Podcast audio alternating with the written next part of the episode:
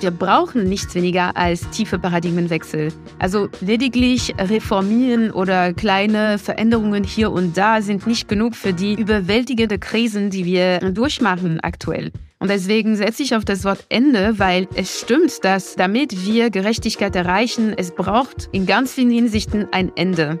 Die feministische Entwicklungspolitik ist schon ein richtiger Einschnitt hier und verändert auch enorm was. Und das bedeutet auch das Ende für Projekte, die da nicht drauf einzahlen. Ja, ähm, das ist auch schmerzhaft, wird ja auch kritisiert. Wenn man Machtstrukturen verändern will, heißt das ja auch, dass Menschen Macht abgeben müssen. Das ist nichts, was die, die die Macht verlieren, gerne tun. Feministische Entwicklungspolitik. Eine neue Strategie, ein neues Konzept, Neudeutsch, ein neues Framing, eine andere Art und Weise, die Zusammenarbeit mit und in Partnerländern zu unterstützen. Es ist noch nicht so lange her, Svenja Schulze, Bundesministerin für wirtschaftliche Zusammenarbeit und Entwicklung, dass diese Herangehensweise an Politikausgestaltung von Ihnen vorgestellt wurde. Mit großem Widerhall? Ja, mit wirklich großem Widerhall. Wir hatten äh, eine große Veranstaltung mit allen Organisationen, die hier so in der Entwicklungsarbeit tätig sind. Und ich weiß, dass wir äh, deutlich verspätet angefangen haben, weil die Schlangen einfach so lang waren, weil so viele in den Raum hinein wollten und mitdiskutieren wollten. Und das zeigt, äh, dass das wirklich was ist, was jetzt, wo die Zeit für gekommen ist, wo ähm, ganz, ganz viele auch interessiert sind und auch selber mithelfen wollen, die Strategie umzusetzen. Wir haben ja schon mal darüber gesprochen, sicherlich auch noch so ein bisschen Learning. Das heißt also, was steckt eigentlich alles dahinter? Das machen wir später. Es gibt ja viele Facetten, viele Herausforderungen und eine davon ist Gerechtigkeit, gerechter Zugang. Denn es ist klar, dass Partner Sinnen sehr unterschiedlich sind, nicht nur simpel betrachtet Männer und Frauen, äh, gebildete oder weniger privilegierte, mächtige und solche, denen die Stimme fehlt oder die Kraft, sie zu Gehör zu bringen, solche, die in den jeweiligen Partnerländern geboren wurden und solche, die dahin gezogen sind. Ich könnte jetzt noch ein bisschen weitermachen, aber dafür haben wir, Svenja Schulze und ich, Conny Schimmoch, heute unsere Mitdiskutantin und die weiß um all diese Dinge bedeutend besser Bescheid. Zugeschaltet ist Dr. Emil Emilia Reuk, Politologin mit französischen Wurzeln, seit 18 Jahren in Berlin, Aktivistin mit Themenschwerpunkten Intersektionalität und Antidiskriminierung, Institutsgründerin, das Center for Intersectional Justice und außerdem haben sie mehrere erfolgreiche Sachbücher geschrieben, Why We Matter und Das Ende der Ehe. Herzlich willkommen zu Entwicklungssache, dem Podcast des BMZ mit Ministerin Svenja Schulze und Themen, die ab und zu mal doch erklärungsbedürftig sind. Sonst könnten wir uns diese Gespräche wahrscheinlich auch schenken. Also, Frau Reuk, das Konzept der intersektionalen Gerechtigkeit. Können Sie uns das mal mit einfachen Worten nahebringen? Ja, das versuche ich. Also vielen Dank erstmal für die äh, Vorstellung und für die Einladung. Intersektionale Gerechtigkeit lehnt sich an dem Konzept der sozialen Gerechtigkeit und es versucht eben alle Dimensionen der Ungerechtigkeit mit einzubeziehen. Das heißt, ähm, es kombiniert sowohl Gendergerechtigkeit als auch, ähm, also die englische Wörter werde ich dafür nutzen, weil leider finden sie auf Deutsch keine gute Pendance.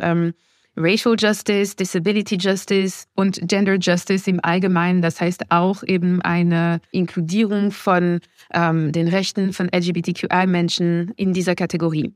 Das heißt, intersektionale Gerechtigkeit bedeutet die, die Gerechtigkeit auf allen Ebenen der gesellschaftlichen ähm, Hierarchien. Und in diesem Sinne ist es eine holistische Konzeptualisierung von Gerechtigkeit.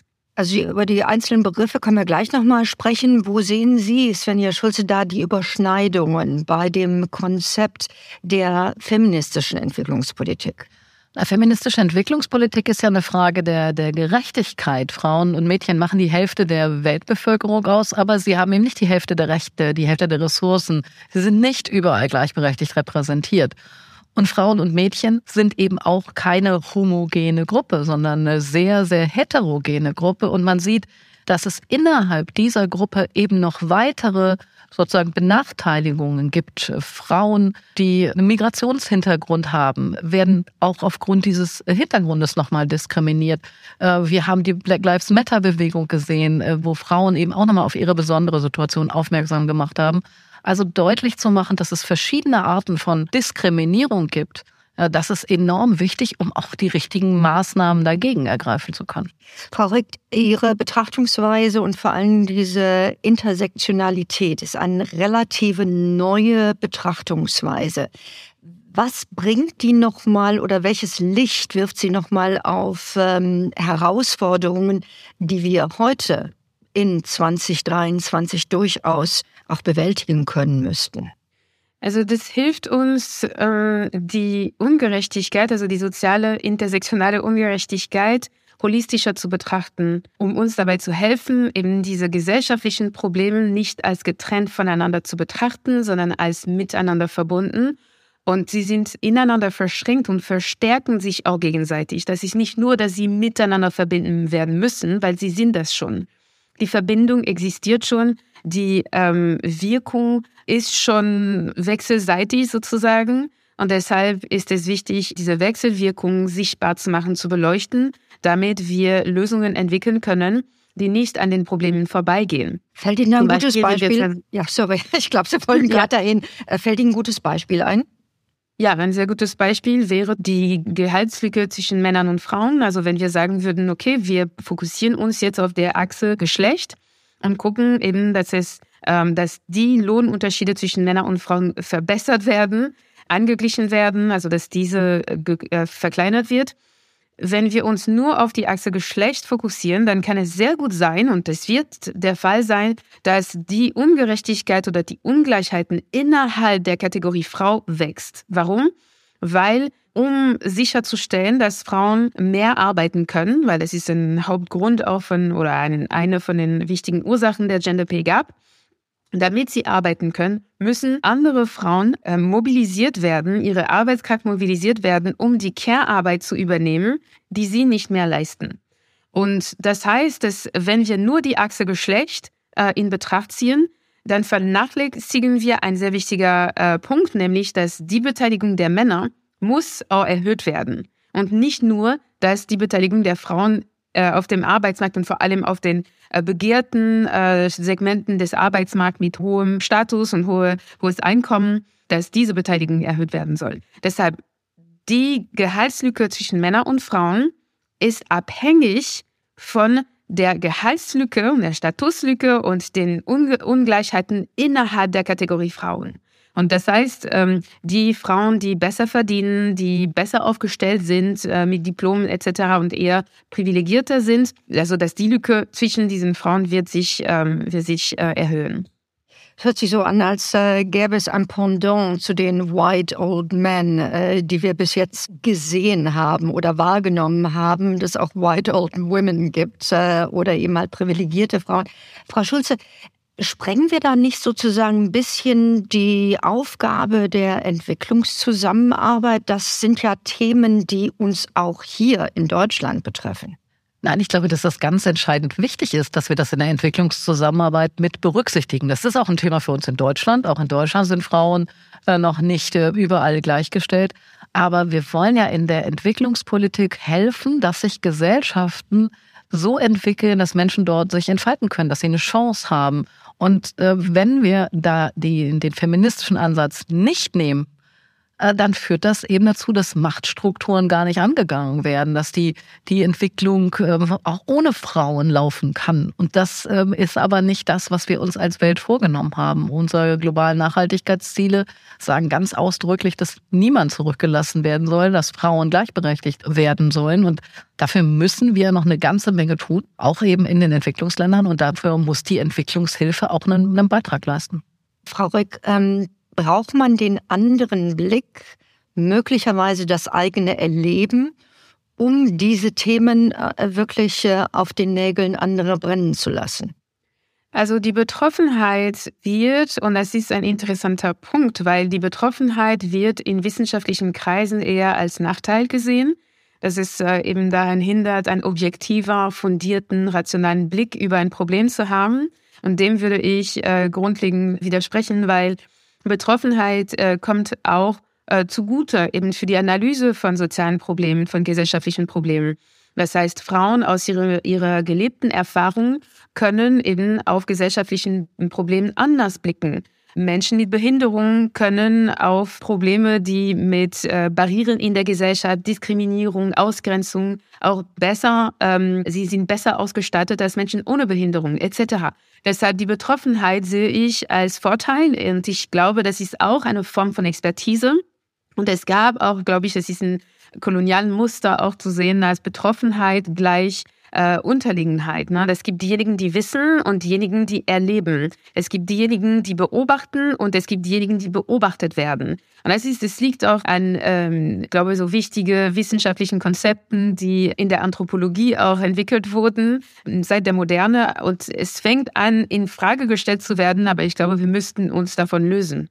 Frau Reuk und Frau Schulze, verzeihen Sie mir, dass ich trotzdem noch mal äh, zu Frau Reuk zurückgehe. Ich habe die Frage natürlich bewusst gestellt, äh, aufgrund der Tatsache, dass äh, auch in Frankreich sozusagen Ihre Familie, wie wir hier in Deutschland sagen würde, Migrationshintergrund hat, ähm, auch äh, kolonialistischen Migrationshintergrund. Das heißt also, ohne Ihre Family, so wie sie aufgestellt ist, wären Sie auf diese Themen gekommen?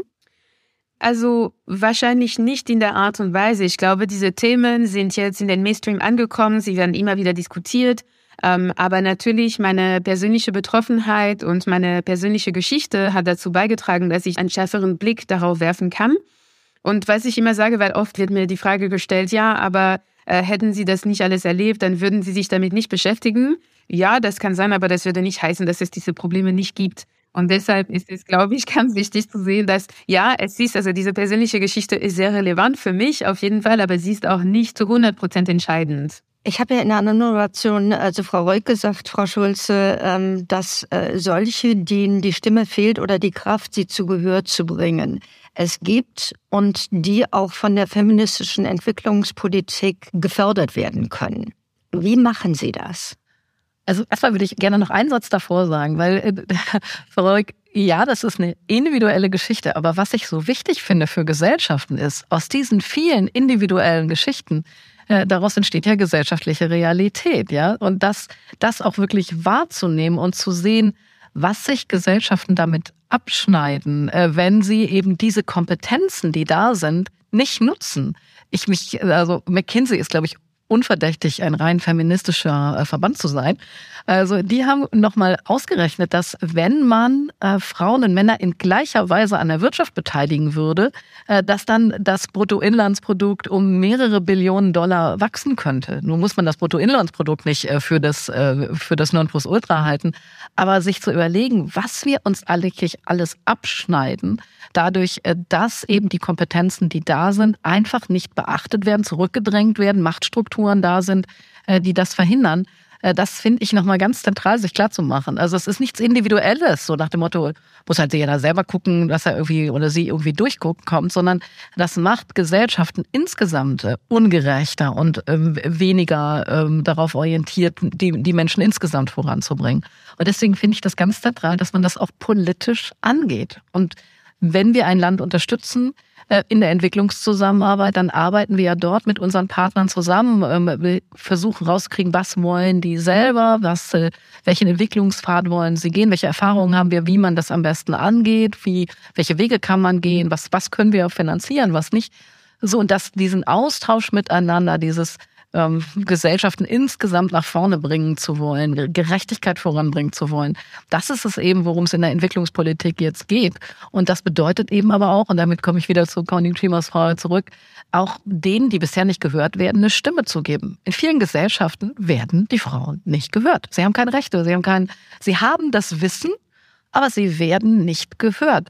Und das ist einfach ein Fehler, den man so nicht machen sollte, den wir in Deutschland ehrlicherweise ja auch machen, also äh, über viele Jahrhunderte gemacht haben, äh, wo wir jetzt aber als Weltgemeinschaft, und das ist kein westliches Ziel, sondern die Weltgemeinschaft insgesamt hat gesagt, das wollen wir ändern. Das ist eines unserer Entwicklungsziele für die Welt insgesamt und wo wir mithelfen müssen, äh, das auch wirklich voranzubringen.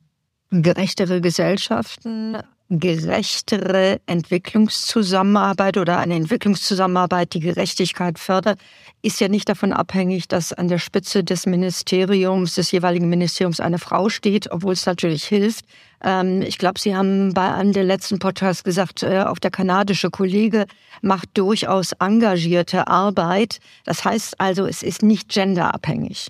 Wir wollen Gesellschaften verändern und deswegen äh, brauchen wir Männer und Frauen. Wir brauchen Männer als Feministen und Frauen als Feministinnen.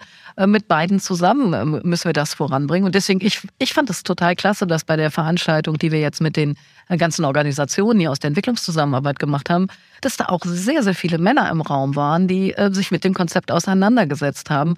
Das ist eine, eine Aufgabe von Männern und Frauen zur Entwicklung der gesamten Gesellschaft. Frau Reuk, an welchen Stellschrauben drehen Sie beim Center for Intersectional Justice? Also vielleicht würde ich kurz mal vorhersagen, also über diese Prognose, die dieses äh, versprochene Wachstum, falls Frauen jetzt äh, arbeiten würden, äh, da würde ich äh, vorsichtig damit umgehen, einfach weil das ähm, setzt voraus, dass die Care-Arbeit dann geleistet wird in der grauen Wirtschaft, vor allem unbezahlt oder sehr, sehr schlecht bezahlt. Und das ist ein Problem von Berechnungen, weil eben die Care-Arbeit nicht angemessen äh, mit einbezogen wird. Und deshalb für mich ähm, bedeutet auch eine intersektionale Gerechtigkeit nicht nur, dass Frauen eben massiv auf dem Arbeitsmarkt ankommen, weil wir sehen auch, ne, so es schließt auch den Kreis mit der Klimakrise, endless Wachstum in diesem Sinne, müsste nicht das Ziel sein. Und deshalb glaube ich, es braucht auch eine Anpassung von den Zielen und auch von den Strategien und dass äh, volle Beschäftigung nicht unbedingt äh, das Problem lösen wird. Genau, und jetzt zu der Frage zum Center for Intersectional Justice. Also jetzt ein kurzer Cut. Wir ändern jetzt unsere Aktivitäten komplett und deshalb würde ich lieber ähm, davon abhalten, jetzt in diesem Podcast darüber zu sprechen, wenn es in Ordnung ist. Das heißt, auch bei Ihnen gibt es Entwicklung und zu sagen, vielleicht war das jetzt nicht so ganz brillant, was wir gemacht haben, oder es war gut, aber jetzt müsste was Neues her. Apropos was Neues. Wir haben ja äh, in dem Konzept der feministischen Entwicklungspolitik einzelne ähm, neue Begriffe, die vielleicht als Einzelbegriffe schon verständlich sind, aber so die drei Rs, ähm, die sollten wir mal einführen, damit wir sie sozusagen äh, auch unters Volk bringen. Ja, das ist ähm, auf jeden Fall wichtig. Das sind drei Rs, aber wir sagen, Frauen brauchen die gleichen Rechte. Es geht darum, äh, Ungerechtigkeiten da abzubauen, diskriminierende Gesetze, diskriminierende Normen abzuschaffen. Ähm, um das Beispiel von Emilia Reuk nochmal aufzugreifen. Also, dass Care-Arbeit so wenig ähm, wertgeschätzt wird, dass sie so wenig bezahlt wird, ja, dass man mehr kriegt, wenn man eine Stunde lang ein Auto repariert, als wenn man eine Stunde lang Menschen sozusagen pflegt. Ähm, das, das hat ja was mit, mit Wertigkeiten zu tun, die Gesellschaften denen geben. Und das ist was, was, äh, was eben auch diskriminierend ist, dass Frauentätigkeiten oft deutlich schlechter bezahlt werden. Also diese ganze Frage der Rechte anzugehen, ist ganz zentral. Die Frage der Ressourcen.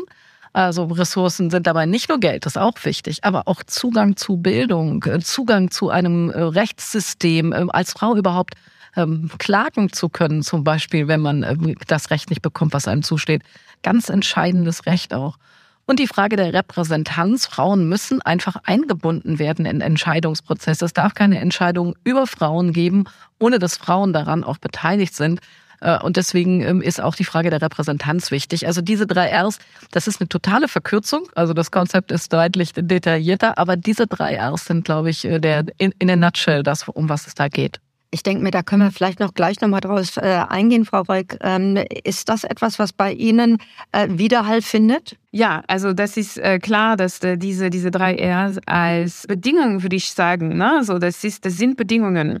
Und daraus kann man auch viel ableiten. Also das heißt, wenn Frauen Rechte haben, ähm, wenn diese Rechte wahrgenommen werden und respektiert werden, dann haben sie auch mehrere Möglichkeiten, um Zugang zu politischen Sphären zu haben. Sie haben auch mehr Selbstbewusstsein in der Gesellschaft, können sich besser behaupten. Das ist auch klar Ressourcen in einer kapitalistischen Gesellschaft können wir ohne Ressourcen, eben ohne Geld auch nicht viel tun. Na? Und deshalb ist es sehr, sehr wichtig, dass es nicht nur auf der diskursiven Ebene bleibt und leere Versprechen und zu sagen, ja, wir brauchen Frauen, aber wenn es kein Geld gibt, dann äh, wird es nicht passieren. Ihr Beispiel ist äh, sehr gut, Frau Ministerin, wenn Sie sagen, ja, eine Stunde Auto reparieren und eine Stunde einen, einen Menschen pflegen. Genau, dass das auch angegangen werden muss über die Devaluierung, die Entwertung von allen Frauentätigkeiten in Anführungsstrich. Also da sind keine Frauentätigkeiten im biologischen Sinne, sondern die wurden auch sozial äh, so konstruiert, dass sie als Frauentätigkeiten auch ähm, angesehen werden und betrachtet werden. Und dann Repräsentation äh, auf jeden Fall. Also Sie haben auch gesagt, es gibt auch Männer, die sich für Feminismus einsetzen und es gibt auch Frauen, die komplett antifeministisch sind. Ja, und deshalb äh, reicht es nicht aus, einfach eine Repräsentation zu haben, aber das hilft enorm, weil wir haben früher über die Betroffenheit gesprochen ähm, und das spielt auf jeden Fall eine Rolle. Also diese gelebte Erfahrung, die auch mit reinfließt in den politischen Entscheidungen, die auch mit reinfließt in der Wahrnehmung von, ähm, von gesellschaftlichen ähm, Problemen etc. Deshalb, ja, also auf jeden Fall sehr wichtig. Und, und in allen, in allen äh, Bereichen. Ähm, bei der Veranstaltung hat eine Person gefragt, ja, wann haben wir jetzt eine feministische Finanzpolitik, eine feministische äh, Infrastrukturpolitik? Das stimmt. Also da sind auch wichtige Themen. Das heißt, Feminismus sollte ein transversales Thema sein und nicht nur ähm, und da sind wir mit Entwicklungspolitik zum Beispiel. Das ist per se nicht ein äh, Sektor, wo, also es gibt überwiegend Frauen, die in dieser Branche arbeiten. Also das stimmt. Und ich glaube, das ist auch nicht zufällig, dass dieses Thema gerade in der Entwicklungspolitik auch sich durchgesetzt hat. Aber ja, das wäre tatsächlich wichtig, dass es in anderen ähm, äh, Männer, männerdominierten ähm, Bereichen äh, auch ankommt. Und Frau Reuk, ich würde gerne noch mal was anknüpfen, was Sie auf die Veranstaltung gesagt haben, weil Sie gesagt haben, für die Entwicklungspolitik ist es nochmal ganz zentral, eben auch koloniale Kontinuitäten zu sehen, Rassismus zu sehen. Davor sind wir nicht gefeit, davor ist niemand gefeit. Und das wahrzunehmen, was ist eigentlich noch so eine so eine koloniale Tradition, die man irgendwie mitschleppt. Was ist also koloniales Denken, was sich einfach in unseren äh, Gesellschaften hier irgendwie eingeschlichen hat, was uns gar nicht mehr bewusst ist, was aber ja von unseren Partnern in äh, den äh, Ländern sehr stark wahrgenommen wird. Also darüber sich überhaupt erstmal bewusst zu werden, das äh, in einen Dialog mit hineinzunehmen, die, die Vergangenheit, die wir nun mal haben. Wir, wir fangen nicht bei Null an mit den äh, Ländern, mit denen wir da zusammenarbeiten, das wahrzunehmen. Äh, das, also mir ist das so sehr im Gedächtnis geblieben, deswegen wollte ich das nochmal rausheben. Ja, vielen Dank. Also vielleicht noch kurz was dazu, weil also die, die Mentalität, ne, das heißt unsere Wahrnehmung, unsere implicit, sogenannten implicit biases, also un, unbewusste Voreingenommenheiten. Aber es gibt auch die Strukturen, die Strukturen, die Institutionen. Was heißt, diese Muster, diese kolonialen Muster, sie auch tief in diesen institutionellen Prozessen, in den Regelungen, die in diesen Institutionen stattfinden, in dem System als Ganzes. Und deshalb, glaube ich, ist es wichtig, auch diesen anderen Ebenen zu betrachten, damit Veränderung stattfinden kann. Aber wie Sie sagen, wenn wir erstmal ein Bewusstsein äh, dafür entwickeln, und nicht mehr, uns nicht mehr davor scheuen, darüber zu sprechen, offen zu sprechen, dann können die Strukturen auch geändert werden. Ich würde gerne noch ein Stückchen weitergehen. Ähm, es gibt ja diesen schönen Ausdruck, ähm, you can't treasure what you can't measure. Also nach dem Motto, du kannst demjenigen, was du nicht messen kannst, keinen Wert geben. Ich glaube, es gibt Werte an sich, aber Sie brachten gerade eben die McKinsey-Studie ähm, als Beispiel. Und Sie, Frau Ministerin, müssen ja zum Parlament gehen und sagen, ich hätte jetzt gerne mindestens genauso viel, wenn nicht mehr Geld. Ähm, Deutschland ist ja zum Glück bei 0,7 äh, Prozent. Also wir haben da ja, wir liegen im internationalen Vergleich nicht schlecht, aber kann ja noch besser. Das heißt also, wie überzeugen Sie die Kollegen, ähm, dass da keine Einsparungen passieren, sondern dass dieses neue Konzept auch finanziell untermauert wird?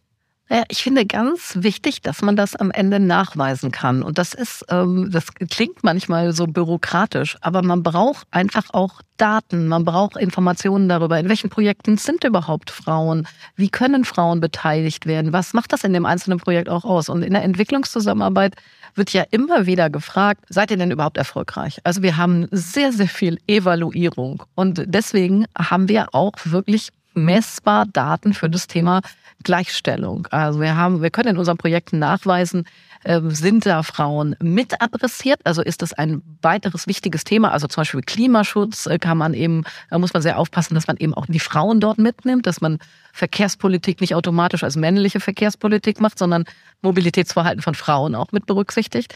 So, da können wir nachweisen, adressiert das das mit? Oder sind die Projekte in erster Linie darauf ausgerichtet, äh, Frauen sozusagen voranzubringen? Und mit diesen beiden Kennungen äh, können wir wirklich nachweisen, was wir mit unserer äh, Arbeit machen. Das sind auch OECD-Kennungen, also die sind miteinander vereinheitlicht, das sind klare Kriterien. Und deswegen habe ich ja auch gesagt, ich will, dass wir uns was vornehmen hier. Ich habe gesagt, 93 Prozent der äh, Projekte sollen bis 2025 ähm, das Thema Gleichberechtigung der Geschlechter adressieren. Das ist schon ein ordentlicher Schritt. Wir sind heute ungefähr bei 60 Prozent. Also da muss sich schon eine ganze Menge noch hier auch bei uns verändern. Ich finde es aber ganz zentral, dass man nicht nur redet, sondern dass man eben auch Zielzahlen setzt, dass wir Aktionspläne haben, dass wir Schritt für Schritt da jetzt auch vorankommen. Frau Roy, kann sich Gerechtigkeit messen lassen? Das ist eine heikle Frage, weil ähm, teilweise, aber nicht komplett. Das heißt, ähm, es ist wichtig, dass wir in Zahlen nicht gefangen bleiben. Und das möchte ich kurz erklären, weil in der Entwicklungspolitik gab es einen Shift irgendwann, ich glaube, das war in den 2000er, dass äh, Monitoring and Evaluation sehr, sehr groß geworden sind. Dann plötzlich musste alles gemessen werden. Das war sehr, sehr wichtig, eben ein super wichtiger Feld.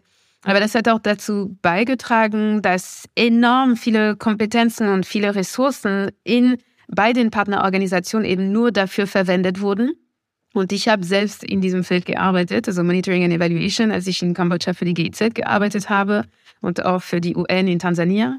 Und was ich bemerkt habe, ist, dass dieser, dieser Pragmatismus bei den Zahlen oder bei den Kriterien manchmal so weit entfernt bleibt von der Realität, dass es zum Beispiel gezählt werden, okay, wie viele Workshops hatten wir?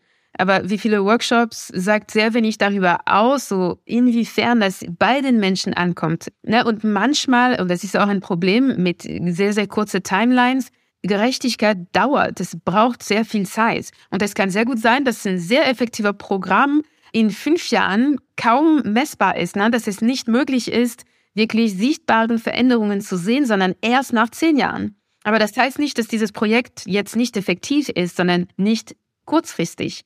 Aber genau, deshalb würde ich sagen, dass wir brauchen ein bisschen mehr Flexibilität vielleicht in der Messung von äh, Ergebnissen. Und es gibt Aspekte der Gerechtigkeit, die sich nicht messen lassen. Und das hat eben mit äh, inneren Empfinden zu tun, mit, ähm, also klar, könnte sich das messen lassen durch qualitativen Studien, die aber, also ja, ich glaube, das wäre äh, sehr aufwendig, die zu, durchzuführen. Und ja, auch auf der Ebene von äh, Wellbeing etc. Also das, genau, das kurz dazu, dass wir ein bisschen Flexibilität reinbringen sollten. Ja, das finde ich auch nochmal total wichtig, äh, flexibel zu bleiben, weil am Ende ist es nicht Mathe. Man nimmt nicht äh, zwei Faktoren und dann ähm, sind Frauen in Ländern, haben sie mehr Rechte, sondern ähm, es geht ja auch darum, wirklich Gesellschaften, Kulturen zu verändern. Und da wissen wir ja aus, aus Deutschland heraus, wie schwierig das war. Ja, also die Frauen dass wir ein Wahlrecht in Deutschland haben. Das ist nichts, was irgendwie aus Einsicht in die Notwendigkeit gegeben wurde, sondern es wurde erkämpft, ja äh, dass Vergewaltigung in der Ehe nicht mehr rechtens ist. Das war auch nicht so, dass man gesagt hat, oh, die, die wissenschaftlichen Studien sagen, aber das ist nicht fair, sondern das wurde erkämpft. Äh, und das bilden Daten eben oft gar nicht so stark ab, dass man auch Rechte erstmal durchsetzen, erkämpfen muss, dass es gesellschaftliche Realitäten sich verändern müssen. Und deswegen den Zeitfaktor für euch, das finde ich nochmal ganz entscheidend. Ähm, ich muss hier immer jährlich nachweisen, was wir machen.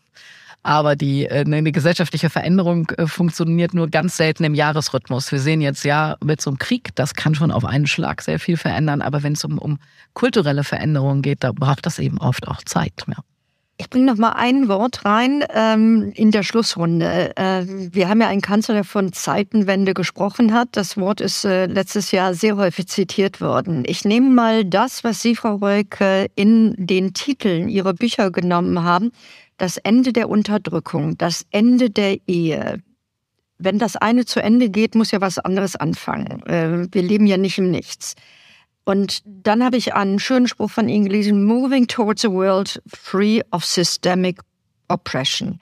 Ist das, wo es hingehen soll? Und können Sie uns das nochmal sozusagen vermitteln, möglicherweise auch an einem Beispiel? Ähm, ja, also ich finde das Wort Ende ähm, sehr kraftvoll und vor allem, weil es eher negativ besetzt wird. Na, ein Ende ist traurig, ein Ende kann traumatisch sein, ein Ende ist, also kommt erstmal Leere, macht Angst etc. Aber ich glaube, das kann uns auch Mut geben und zeigen, dass jeder Beginn muss mit einem Ende beginnen. Und dass ein Trauerprozess auch wichtig ist in dem Prozess. Ne? Das heißt, dass, ähm, wenn etwas endet, dann kommt erstmal eine Zeit von Verlorenheit, von äh, Desorientierung, von Chaos möglicherweise. Aber dass diese äh, Zerstörung ähm, in ganz, ganz vielen Fällen auch nötig ist für einen tiefen Paradigmenwechsel.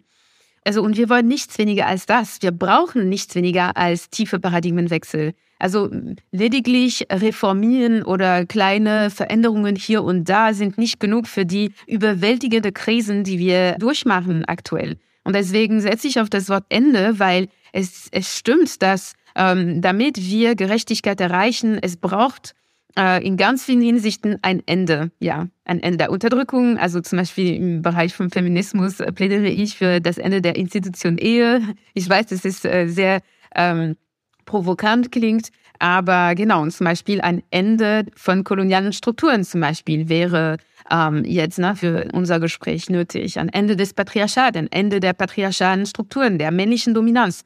Genau. Das können Sie sich als Ministerin aber nicht erlauben, Frau Schulze. Bei Ihnen muss ein Stück Kontinuität sein. Sie können ja nicht sozusagen von heute auf morgen alles umwerfen. Nee, man kann nicht von heute auf morgen alles umwerfen, aber man kann umsteuern. Und das machen wir hier im Ministerium auch. Das ist ja das Gute, wenn es politische Wechsel gibt, dass äh, man andere Wege ausprobieren kann, ähm, zum Ziel zu kommen. Und ähm, die feministische Entwicklungspolitik ist schon ein richtiger Einschnitt hier und äh, auch verändert auch enorm was. Und das bedeutet auch, äh, das Ende für Projekte, die da nicht drauf einzahlen. Ja, ähm, das ist ähm, ähm, auch schmerzhaft, wird ja auch kritisiert. Wenn man Machtstrukturen verändern will, heißt das ja auch, dass Menschen Macht abgeben müssen. Das ist nichts, was die, die die Macht verlieren, gerne tun. Also insofern ist es auch mit, mit Veränderungen verbunden. Das fällt hier bei uns vielleicht gar nicht mehr so stark auf. Aber wenn ich mit Frauen in den Entwicklungsländern spreche, wenn ich mit Frauen spreche, die dort Ministerinnen zum Beispiel geworden sind, was die beschreiben, was die durchgemacht haben, um bis dahin zu kommen, was da alles, äh, was es alles an Schwierigkeiten gab, dann merkt man schon, dass das auch ein Kampf ist, dass das nichts ist, was einem geschenkt wird sozusagen. Ihnen beiden weiterhin viel Kraft und Energie. Das war's für heute von Entwicklungssache. Äh, ich hoffe, dass Sie, verehrte Damen und Herren äh, und Herren und Damen, die möglicherweise zugehört haben oder noch zuhören werden und andere dann anschubsen, äh, auch mal hier reinzuhören, genauso viel Vergnügen gehabt haben wie wir hier im Studio und hoffentlich auch Frau Reuk, die zugeschaltet war. Vielen lieben Dank für Ihre Zeit. Merci. Vielen Dank. Frau Schulze. Gerne.